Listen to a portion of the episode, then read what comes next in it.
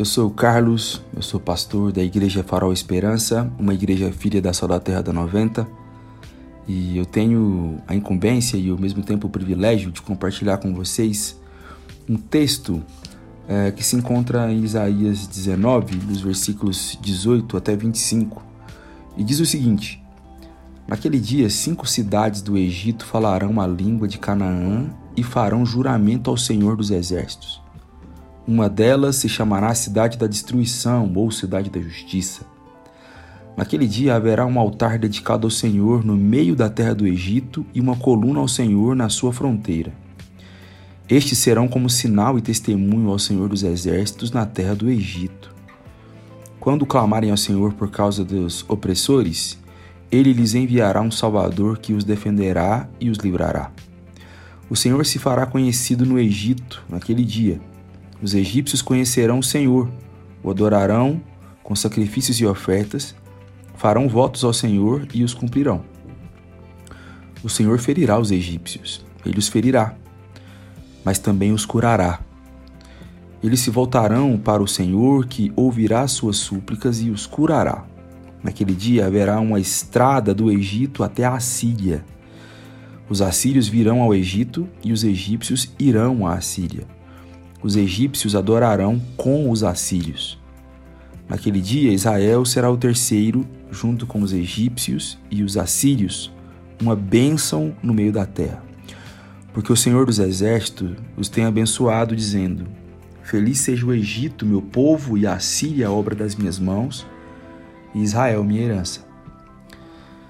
Bom, amigos e amigas, irmãos e irmãs, de perto e de longe, esse texto ele é um texto profético e é um texto muito importante para nós.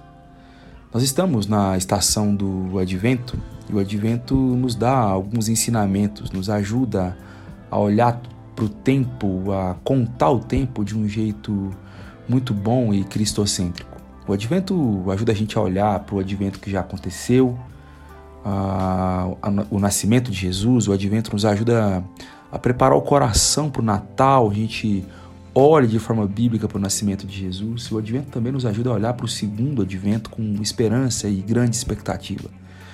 Ou seja, o advento também nos ajuda a nos preparar para a segunda e definitiva volta, vinda de Jesus para a terra. Bom, o que é esse texto que a gente leu aqui, um texto profético 700 anos antes de Jesus ter nascido? O que, que esse texto significa para a gente? O que, que ele tem a ver com o advento? Bom, eu tenho algumas sugestões para você e algumas aplicações práticas para isso também. Primeiro é que esse texto está falando do Egito de um jeito muito diferente do convencional. Você lembra? O Egito, muitas vezes, na Bíblia, é tratado como um povo, entre aspas, inimigo e até mesmo literalmente inimigo. O povo que escravizou o povo de Deus, o povo meio que inimigo da história da redenção, o povo que, no seu jeito de viver, na sua cultura, né, tentou cauterizar, mudar o entendimento do povo de Deus em relação ao próprio Deus. Então, quando a gente vê nesse texto aqui que tem um plano, uma profecia da parte de Deus, onde Israel e Egito sentariam na mesma mesa, isso aqui é muito bonito e é muito significativo.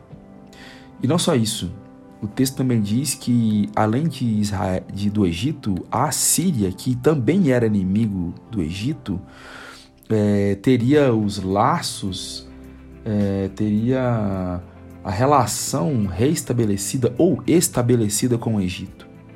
Israel, a Síria e Egito, o texto nos dá uma imagem como se fosse de uma mesa onde essas três nações inimigas sentariam e compartilhariam da parte de Deus, comeriam daquilo que Deus dá e falariam daquilo que Deus pautaria. Isso é muito bonito, isso é muito significativo. Os textos proféticos muitas vezes nos dão uma dificuldade, nos emprestam uma dificuldade de interpretação. E tem um erudito muito antigo que nos ajuda a ver os textos proféticos da seguinte forma, isso nos ajuda um pouco também. Os textos proféticos na Bíblia muitas vezes se comportam como se fosse a nossa relação ao ver uma cordilheira. Sabe uma cordilheira? Aquele conjunto de montanhas altas, com os picos elevados. A gente olha para as profecias na Bíblia, como a gente olha para essas montanhas achando que os picos estão próximos. Os picos de cumprimentos de profecias estão próximos uns dos outros, aparentemente, quando a gente lê um bloco de texto pequeno desse. Mas quando a gente sobrevoa uma cordilheira, não sei se você já teve a oportunidade, por exemplo, de sobrevoar a Cordilheira dos Andes. Você fica espantado com a distância que existe de picos de montanhas para outros picos de montanhas. Dezenas de milhares de quilômetros às vezes separam o que para o nosso olhar na Terra, longe da cordilheira, parece estar bem perto. Percebe isso?